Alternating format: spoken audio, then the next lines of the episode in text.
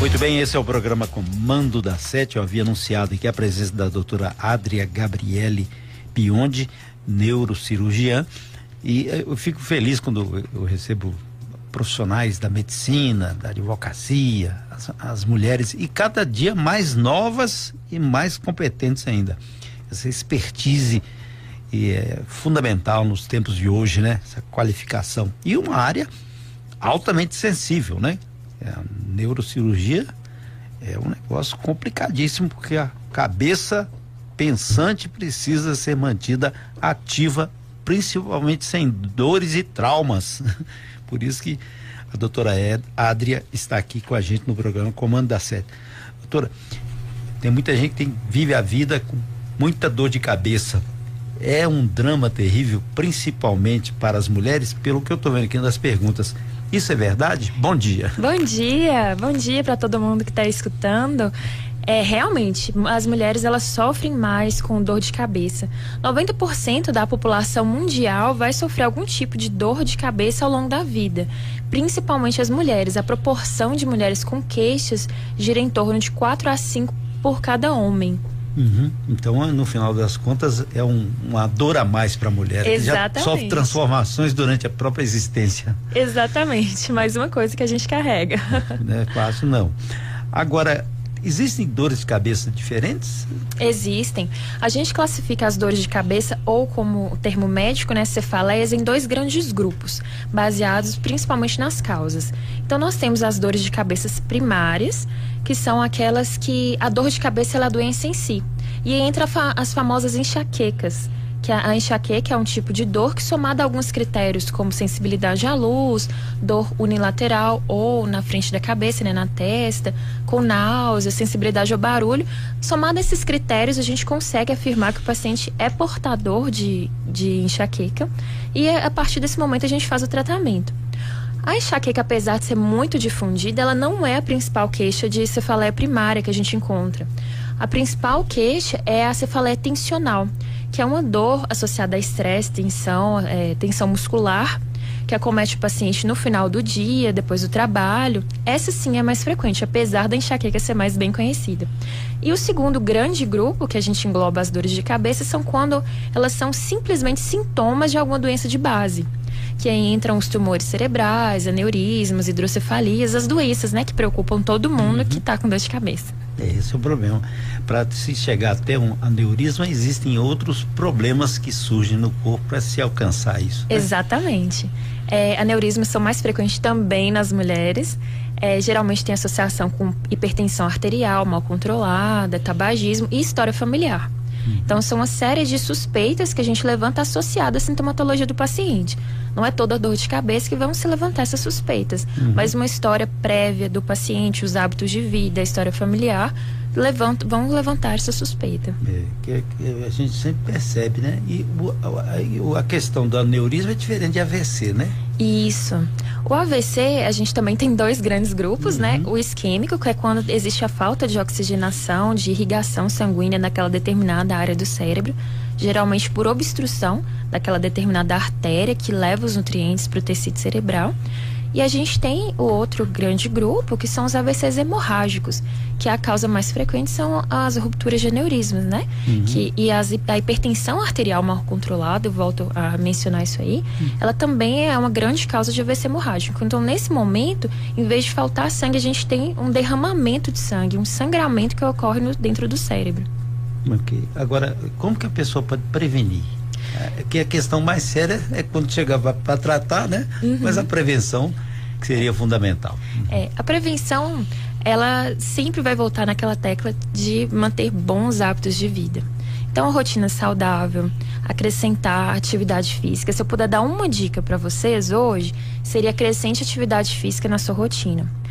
A atividade física, ela não só beneficia a questão de prevenção de eventos cardiovasculares, AVCs, como também foi bem demonstrado que previne doenças neurodegenerativas, como por exemplo o Alzheimer. Uhum. A gente tem as áreas é, que chamamos de hipocampo dentro do cérebro, que são as, as áreas que é, são responsáveis, principais, principalmente responsáveis pelo controle da memória.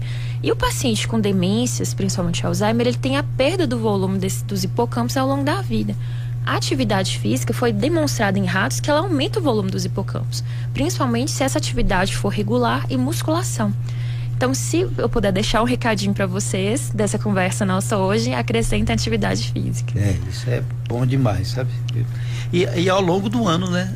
Da vida, né? Que a Exatamente. pessoa, se, se, ela fizer isso, é evidente quando ela for, já estiver na, na, na velhice, ela tem um, um histórico anterior, né? Exatamente. Né? É o cérebro vai agradecer a curto e a médio prazo. Hum. Principalmente voltando ao assunto da dor de cabeça, paciente com dores crônicas, é, sendo ela dor de cabeça mesmo ou fibromialgia, dores difusas, o cérebro ele altera a percepção da dor e do sofrimento quando o paciente está em atividade física regular. É como se hoje, por exemplo, eu preciso de um estímulo de 5 para me causar um sofrimento muito grande, com atividade física regular, o mesmo estímulo não vai me causar tanto sofrimento. Então a gente sempre sugere que o paciente acrescente, junto ao tratamento medicamentoso, se ele for necessário, atividade física regular. Isso é fundamental. Aqui temos ouvintes, a, a, a Cândida falou que ela sente enxaqueca, que ela tem que ir para um quarto e ficar todo escuro lá, porque ela não aguenta nem ver o fímbria de luz. é, realmente, é o comportamento padrão. Quando o paciente chega no consultório falando que quando ele está numa crise de dor de cabeça, precisa de ir para um quarto escuro e silencioso, provavelmente vai ser enxaqueca. Porque um dos critérios muito importantes para a gente fazer o diagnóstico é a fotossensibilidade. A sensibilidade à luz pra, no paciente que está em crise, ela piora a dor e o barulho também. Então, provavelmente, realmente, ela tem uma enxaqueca clássica. E se essas crises forem muito frequentes, a gente coloca um divisor de águas de quatro crises incapacitantes, que são aquelas que o paciente realmente precisa ficar no quarto, não consegue trabalhar. Se ele tiver mais de quatro crises incapacitantes no mês, já tem indicação de fazer o tratamento que a gente chama de preventivo, que seria um tratamento de uso contínuo associado ao, ao analgésico. Uhum. E será que o uso analgésico ele torna a pessoa dependente? Exatamente. No contexto de enxaqueca, é muito frequente a gente ver uma, um diagnóstico que chama cefaleia crônica diária, induzida por analgésicos. Então, o paciente ele passa a ter uma dor todos os dias, uma dor leve a moderada, e o que antes era uma enxaqueca, uma cefaleia tensional, como a gente já discutiu, passa a ser uma dorzinha com, que perde essas características, mas está ali todos os dias. O paciente, se hoje ele usa é, determinado analgésico, por determinada quantidade, esse mesmo analgésico ele passa a fazer um efeito mais curto e menos satisfatório e o paciente começa a usar cada vez mais, uhum. criando inclusive uma dependência psicológica. E o tratamento dessa cefaleia crônica induzida por analgésicos, ele é muito traumático, porque a gente precisa fazer o desmame do analgésico em abuso e tem uma piora da dor nesse momento. Uhum. Então, o conselho que eu deixo para vocês é que se for fazer uso de algum analgésico, peça orientação do médico, não use em excesso para não cair nessa questão de cefaleia por abuso de analgésicos. Uhum. É o que a gente vê, até propaganda demais, né? Exatamente. Toma isso aqui que é bom, resolve o seu problema. isso mesmo. E é muito curioso porque às vezes o paciente chega falando: ah, eu tomo dipirona, eu tomo neosaldina, é, eu tomo lisador, todos têm dipirona. Uhum. Então acha que está fazendo rodízio de analgésico, que é muito bom, mas é o mesmo remédio com nomes diferentes, né? uhum. né? E também tem que procurar as causas às vezes, porque é, eu, eu conheci uma pessoa que ela estava um problema de um câncer na medula e no início reclamaram muita dor de cabeça demais e tal e nada passava mas quando foi procurar a, achar a causa exatamente. A gente tem os critérios de dor de cabeça quando elas têm os que a gente chama de bandeiras vermelhas, os sinais de alerta. Então, a dor de cabeça que foge do padrão do paciente, se hoje eu tenho uma dor de cabeça que responde a determinado tipo de analgésico, que não me incapacita e essa dor passa a ser é, extenuante, associada a sintomas que antes eu não tinha, por exemplo, vômitos, alterações visuais, é, desequilíbrio, é, uma dor de cabeça depois da atividade física, associada, por exemplo, à tosse. Essa deve ser, merece uma investigação mais profunda, que ela vai ter os sinais de alerta que a gente fala. Mas procure um médico, não quero assustar vocês Sim, também, é. mas existem os critérios para a gente estar tá indicando a, a investigação. É, é bom que a pessoa, na verdade, procure, porque o que é de gente que ah, esse remédio deu certo para mim, então, então, me fala qual é ele, esse remédio. Uhum. Aí vai. E vai tomando, vai né? Tomando. O resto da vida. A gente é muito frequente ver pacientes durante cinco anos o mesmo remédio. Não pode, gente. Procure orientação. É, Agora, a enxaqueca tem cura? Curiosidade. Não, a enxaqueca não tem cura, a enxaqueca tem controle. A gente. É, vai ser uma coisa que o paciente tem. A gente consegue um controle muito satisfatório, consegue manter o paciente por algum tempo sem medicação, é, com crises leves, se elas ocorrerem. Mas volta e meia, o paciente está passando por alguma situação de estresse, de turbulência, as crises eventualmente vão voltar. Uma coisa que é muito importante mencionar em enxaqueca é que ela também está associada a hábitos de vida e fatores alimentares. É, tem pacientes, por exemplo, que passou uma noite mal dormida, teve privação de sono, vai cursar com a crise. É, passou por uma situação de estresse, vai cursar com a crise.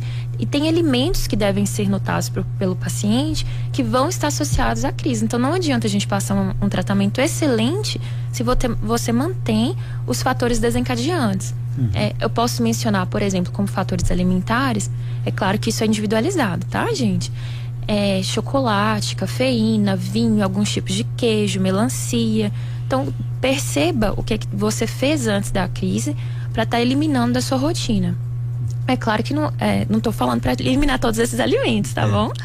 Mas alguma coisa pode ter gerado, né? E a pessoa Sim. perceber. Sempre vai ter um desencadeante para enxaqueca seja ele fator comportamental ou alimentar. Aí cabe o paciente, eu sempre oriento os pacientes a fazer o diário da dor. Então vai anotar as características, a duração, o que que veio associado à dor e o que que fez antes para a gente estar tá identificando é, os fatores desencadeantes. Uhum. A, a, Marcela e a Kênia têm a mesma questão, a menopausa. Gera. A gente é, pode ter uma piora da enxaqueca associada à menstruação, fatores hormonais, que é a questão da menopausa, né? Uhum. Então, se for seu caso, se a dor de cabeça estiver incapacitante, estiver com dificuldade de estar tá respondendo à medicação, o ideal seria estar tá fazendo uma consulta para a gente ver se tem sinais de bandeira vermelha, para estar tá fazendo investigação mais profunda, ou simplesmente são alterações hormonais que a gente pode também estar tá aliviando e causando uma melhora da qualidade de vida. A dor, é, ninguém merece viver com dor, né? Ela piora drasticamente a atividade qualidade de vida, vem associada à ansiedade, às vezes depressão. Então valorize se esse é seu caso, você está com dores, independente se for de cabeça ou não, com tanta frequência, a gente pode estar tá ajudando. É, porque é difícil viver assim, né? Uhum. Eu nunca senti uma dor de cabeça. Nossa, eu tenho até medo. Privilegiado. nunca, nunca, nunca. Mas eu não sirvo de exemplo para ninguém, mas eu mas assim, tem gente que não tem esse problema, né? Sim, é muito frequente. 90% da população mundial vai ter, mas tem aqueles 10% privilegiados, uhum. que é o caso do senhor, é. né, que não vai cursar com é. dores de cabeça. Eu tenho até medo, porque o dia que tiver deve ter um problema mais sério aí para poder enfrentar. Agora, eh, me chama muita atenção, eu, foi, foi colocado aqui por um, por um ouvinte, é que ele morava na roça e ele comia, consumia carne de porco e arranjou uma solitária e depois foi detectado que ele estava com ódio solitário na cabeça. Não tem problema, mas no caso dele não, mas ele fica preocupado. Uhum. Ah, é muito frequente é, na nossa região ovo solitário na cabeça. Dificilmente eu vou ver uma tomografia que não tem um, um ovinho calcificado. É, se o, o, ovo de solitário ele tiver no que a gente fala de fase aguda da infecção, Pode ser que necessite de algum tratamento, até de alguma intervenção cirúrgica. São raríssimos os casos que a gente precisa realmente fazer uma intervenção cirúrgica. Mas a evolução natural do ovo de solitária na cabeça é calcificar e tornar simplesmente uma presença ali que não causa efeito nenhum. Uhum. Nem dor de cabeça, nem crises convulsivas. É muito frequente o paciente culpar uma epilepsia por presença de ovo solitário. Mas não, a partir do momento que ele calcifica, ele morre é só uma cicatriz que fica ali, uhum. sem causar dano algum. E antigamente era muito comum, é né? É muito comum. Porque consumia carne de porco e era criado na roça e aí acabava contaminado é. pela solitária. É um fruto ainda do, do nosso passado de atraso colonialista, né? Agora, e a questão de trauma? A pessoa é, ela é, bate a cabeça, tem um trauma qualquer. Como é que é o tratamento? Então, o tratamento ele vai variar de acordo com a gravidade do trauma. Uhum. A gente classifica os traumatismos cranianos como leves, uhum. moderados e graves, dependendo dos sintomas que o paciente apresentar, de como ele se apresenta para a gente, se caso ele procurar o pronto-socorro, e os achados na tomografia. Uhum. Então a gente pode submeter o paciente desde um tratamento que a gente fala conservador, que é simplesmente acompanhar é, a sintomatologia associada acompanhamento com tomografias seriadas, até intervenções cirúrgicas de grande e médio porte. Por exemplo, se o paciente se apresentar com alguma hemorragia, algum hematoma cerebral, a gente vai submeter ele à drenagem daquele hematoma, se necessário. Ou fratura, afundamento de crânio, a gente faz a correção quando indicado. Até casos gravíssimos, quando cursa com edema cerebral, que a gente tem que tirar realmente parte do crânio do paciente. Uhum e permitir que o cérebro sofra aquele processo inflamatório de inchaço para posterior recuperação e a gente recoloca o osso do crânio. É, é uma batalha, né? É. Não é fácil não, viu? Uhum. Agora, a gente entende que a vida é, na fase infantil ela deva merecer mais cuidados, né? Porque é uma garantia para o futuro. Exatamente, concordo é, plenamente. É, e muitas vezes a pessoa não percebe isso, né? Uhum. Deixa acontecer. Esses problemas de, de, de, de enxaqueca, é, de dor de cabeça, ou então algum problema, ele atinge também criança? É menos frequente em criança, mas pode acontecer. Principalmente quando tem história familiar positiva. Então, se a mãe, a avó, as tias têm história de enxaqueca e a, e a menina, possivelmente pode ser que venha desenvolvendo na adolescência. Mas na infância é um pouco mais raro. Quando a gente encontra uma dor de cabeça persistente em criança, a gente costuma levantar uma bandeira vermelha que deve ser investigada. Não devemos esquecer também da questão visual, tudo é questão de examinar o paciente, ver se a dor de cabeça ela cursa com sintomas que a gente chama de já mencionados, né, de sinais de alerta, se existe alguma alteração comportamental, algum fator emocional, é, alguma questão visual. Então, toda vez que eu sento para ler, minha cabeça dói. A gente levanta uma sinalização que pode ser alguma coisa na vista, não necessariamente uma dor de cabeça. Uhum. É, primária, né, da cabeça, algum problema da cabeça realmente. A dor de cabeça ela pode ser a doença, mas também pode ser simplesmente um sintoma. Uhum. Aí que tem que buscar o, o porquê das coisas. Né? Exatamente. Né? O Gilberto aqui está perguntando sobre se o, o, ele fuma, ele que fuma, hein? é, e normalmente ele acha que isso está causando uma dor de cabeça nele. não sei bem o correlato que ele quis falar, mas a gente precisaria examinar é. qual é o tipo de dor de cabeça, a frequência, a localização, se vem com sensibilidade à luz, que poderia nos, nos alertar para enxaqueca, é, náuseas, vômitos, a, a, se a dor de cabeça ela tem um determinado tipo de padrão, para estar tá investigando se ela está associada ao tabagismo. Hum. Não é comum o paciente fumar a vida inteira e depois de 20 anos fumando, vir, vir culpar o, o cigarro, né? Mas é, é importante estar tá examinando, investigando se existe de fato alguma doença de base ou ele desenvolveu uma cefaleia tensional, uma enxaqueca. Uhum. Tudo precisa de uma investigação minuciosa. É muito frequente essa medicina do WhatsApp, né? É, é. Mas é necessário toque, é, o exame, né? Aferir pressão. É, tudo isso, né? Uhum. Mas é porque alguém quer sempre procurar um culpado, né? É verdade. Ou então um processo de fuga. a fugir da responsabilidade total. O doutor Marcílio Monteiro, que foi seu preceptor, né? Exato. Ele sempre fala com você, você tem que aprender, que tem que fazer umas anotações sobre a, a sua saúde. E a partir daí é um bom critério que cada um também faça a sua análise, né? Exatamente. Eu sempre falo para o paciente, se observe. Porque, ao contrário que todo mundo pensa, que a dor de cabeça, tumor cerebral, que é a minha especialidade, né, é, é oncologia, todo mundo pensa que a dor, o tumor ele é igual à dor de cabeça, mas não é. A gente pode ter simplesmente associação com alteração de comportamento.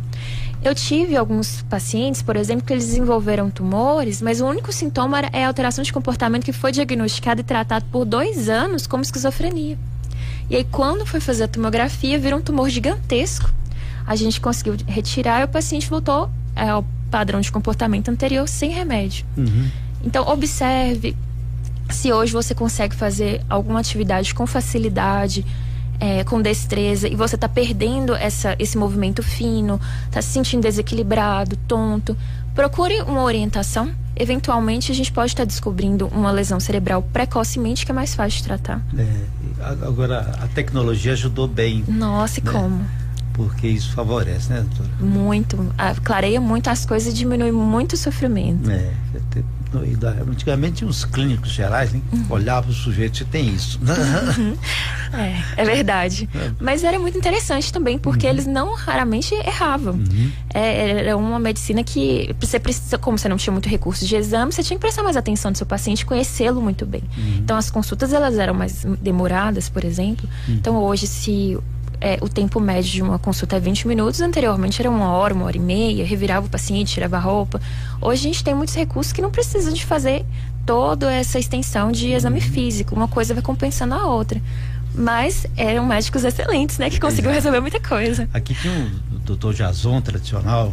Sim. Já velhinho, andar de bicicleta ainda, né? E uma vez eu comecei a se sentir um pouquinho desequilibrado, eu era muito novo. E aí ele olhou fui até porque ia lá no INPS, aqui INSS. Pegava a fichinha, aí ele olhou para mim assim, mandou eu assoviar, subir numa linha e fez um, uns exames. Você está com mielite. Extraordinário. E fui lá para o hospital São Lucas na época, e doutor Francisco Pires, já falecido, e doutor aqui da, da Rua Santa Maria, uh, e ele fala, não, fez, fez ela a punção, é minha elite. Então, então é, assim, é, é, um negócio fantástico, né? Fantástico, eu acho fantástico. A precisão é. e, e, o conhecimento, né? Des, desses médicos antigos. Eu sou uma fã. É bom demais. Eu busco me espelhar nesses médicos antigos. É, e esse aspecto é tão importante por causa da dedicação, porque quem vai ao médico está com um problema, né? Exatamente. E aí tem essa solução. Outra questão levantada aqui, doutora, foi da. Ah, sim Aqui, deixa eu me lembrar direitinho.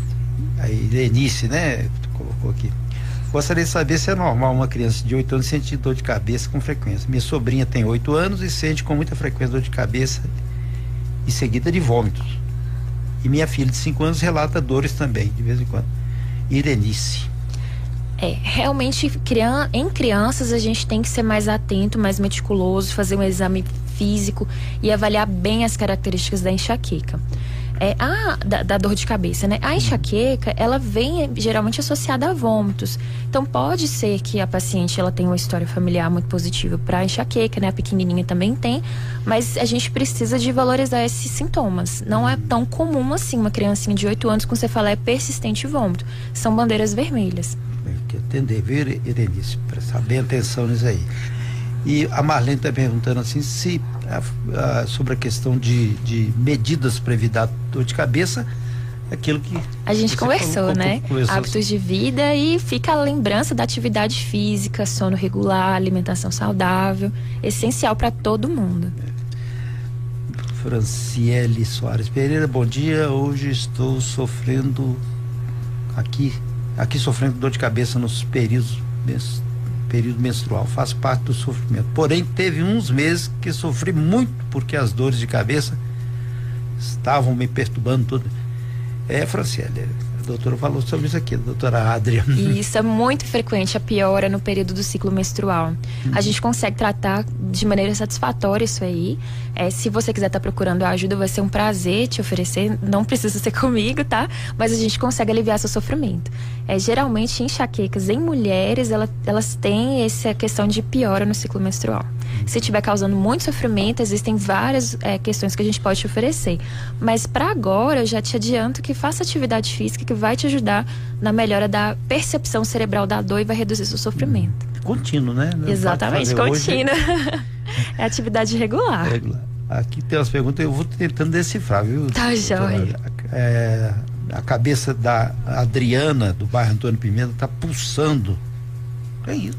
A dor de cabeça da enxaqueca, ela costuma ser pulsátil. Uhum. Então, a dor é geralmente hemicraniana, né? Uma, uma, unilateral, de um lado só da cabeça, às vezes bifrontal, é associada à pulsação, à é, sensibilidade à luz, ao barulho, pode ter náuseas, pode ter vômitos. Então, não necessariamente o fato de ser pulsátil é uma bandeira vermelha. Pode sinalizar simplesmente uma enxaqueca. Mas, como mencionado, é preciso um exame mais profundo para estar tá falando se é uma dor de cabeça primária ou se a gente deve estar tá investigando que pode ser uma dor de cabeça secundária. Aqui a, a Marlene, acho que é Marlene, ela colocou assim, a doutora citou a questão do tumor cerebral. Pode ser detectado? Como pode ser detectado? Pergunta a Marlene. Hoje não existe recomendação para estar, estar se fazendo exames de imagem para rastreamento. Uhum. É, simplesmente é observação de si mesmo, perceber é, se as suas capacidades estão mantidas no, dentro do seu padrão, perceber se tem alguma alteração de comportamento. Às vezes a família percebe, o paciente não percebe. É, algum desequilíbrio de marcha, perda de destreza, alteração de fala. Antes eu conseguia acessar com facilidade determinadas memórias, agora para mim é impossível. É, dores de cabeça que fogem do padrão dores de cabeça associadas a vômitos persistentes. Então hoje eu tenho uma enxaqueca que resolve com medicamento simples, amanhã minha dor de cabeça se torna explosiva, persistente. Eu não consigo fazer minhas atividades. Essas são é, questões que devem se levantar essa hipótese. Mas como eu te falei, é, como eu já mencionei, não, deve, não é toda dor de cabeça, não é toda alteração de comportamento. Não quero deixar vocês aqui sem dormir. É. A conversa para ser leve, só esclarecedora, tá? Então, percebeu alguma alteração de comportamento, peça avaliação do seu médico para ver se realmente pode ser é, alguma questão de tumor cerebral. Mas existe as, as doenças que são mais raras. Apesar de a gente ver com frequência, não é a maior parte da população que cursa com tumores cerebrais. Às vezes a alteração de comportamento pode ali ser uma depressão, que é muito mais frequente, uma questão de ansiedade, um transtorno psiquiátrico.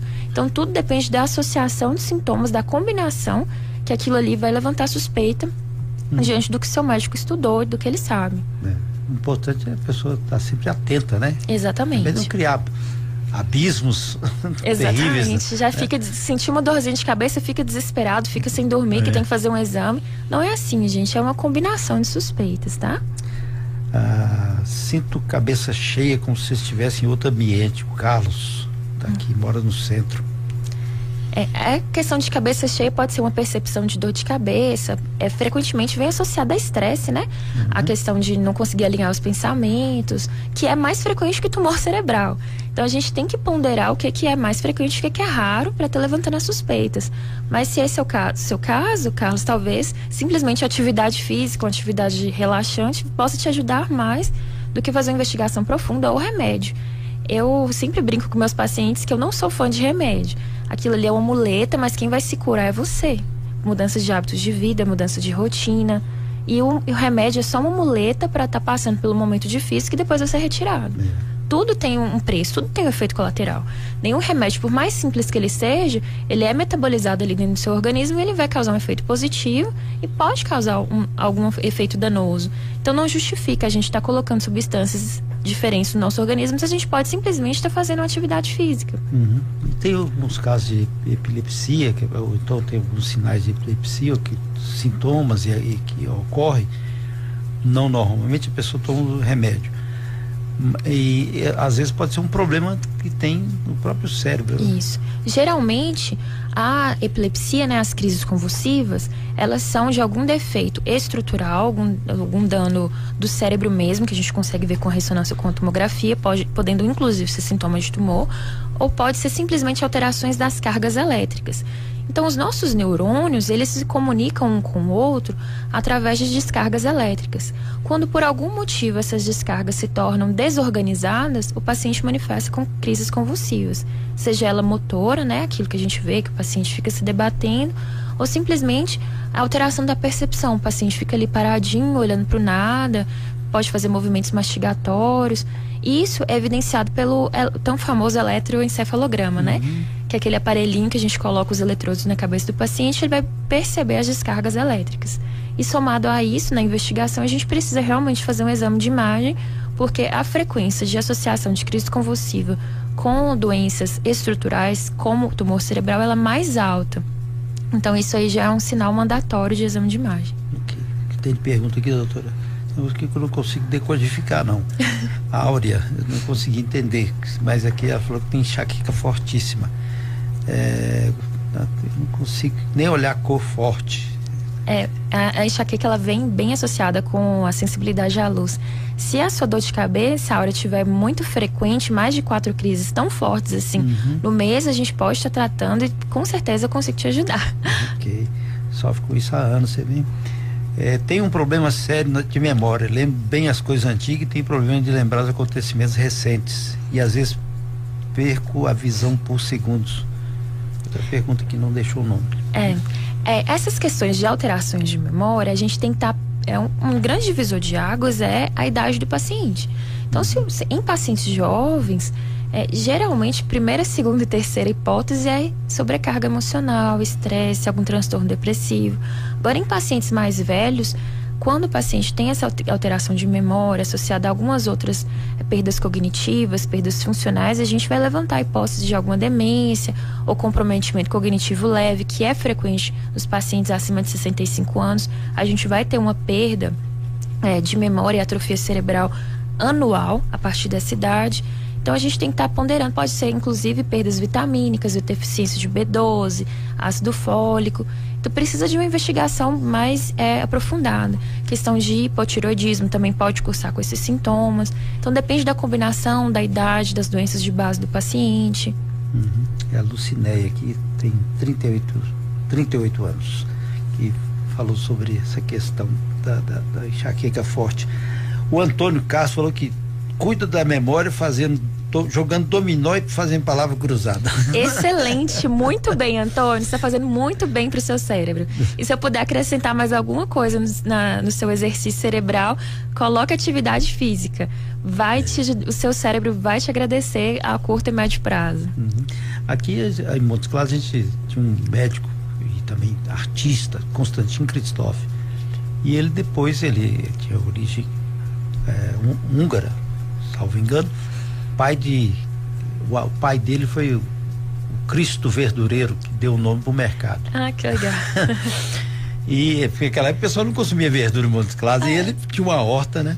Ali bem em frente à escola normal, que era ali. E ele, ao final, ele debilitou a memória dele, mesmo com a genialidade dele, e falou, passou a falar somente a língua natal dele. Só húngaro, que Só interessante. Húngaro. E aí, aí, o pessoal tratou na época, mas ele já está bem senil. Uhum. Aí cabe uma investigação por imagem para a gente estar tá investigando se realmente é só uma demência.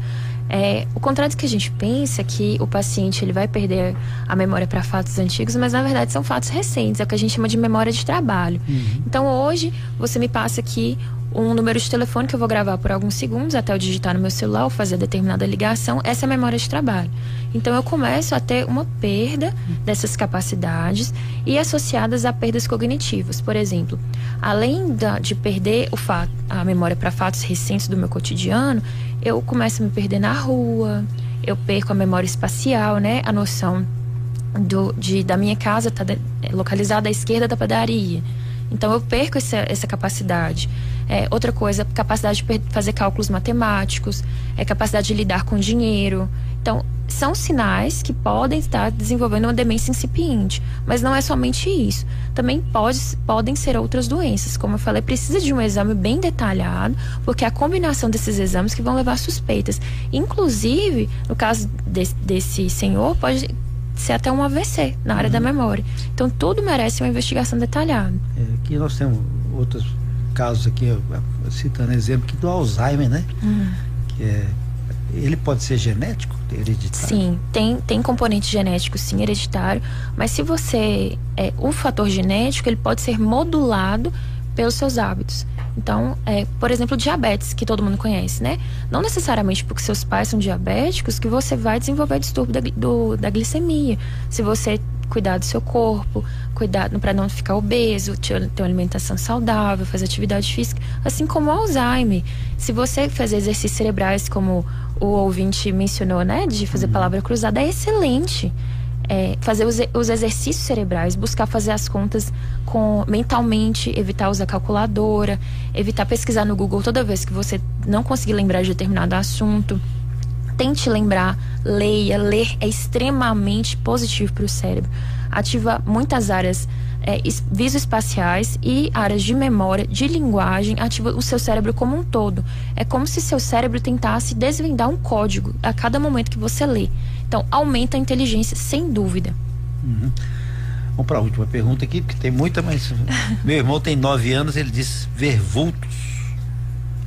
Ah, Nesse, é, nesse caso merece uma investigação é. para ver se vem associado Tem nove anos, né? É. Merece uma investigação é, neurológica também, né? Ou, é, talvez psiquiátrica deva ser combinada, ver se tem sintomas associados. Uhum. Nesse caso, eu sugiro que você procure um auxílio de uma orientação médica para que seu é, sobrinho seja avaliado, né? A criança uhum. seja avaliada, fazer um exame físico detalhado, talvez complementar com imagens. Uhum. E uma avaliação do psiquiatra talvez ajude também. Então, o que mandou falou assim: não, eu que a doutora falou, vou fazer exercício. Muito bem. Que bom que tá fazendo efeito positivo. Aí. Doutora, obrigado, viu, por ter vindo aqui no programa Comandar Certo. Obrigado mesmo. Bom demais. Um bate-papo e os ouvintes estão aí também na, nas cidades, nas áreas rurais, né? Todo Excelente. mundo acompanhando a gente aqui. Excelente, eu que agradeço pelo convite. Foi um prazer conhecer vocês e falar com vocês. E fico à disposição caso tenha mais algum assunto que eu possa estar esclarecendo. Ok, muito obrigado, doutora Adria Gabriele Biondi. Esse é o programa Comando da Sete. Pop 95. Assista o Comando da Sete no YouTube e Facebook. Pop 95 Educadora, 14 para as 9. Feliz 2022. Venha, participe e prepare-se para crescer.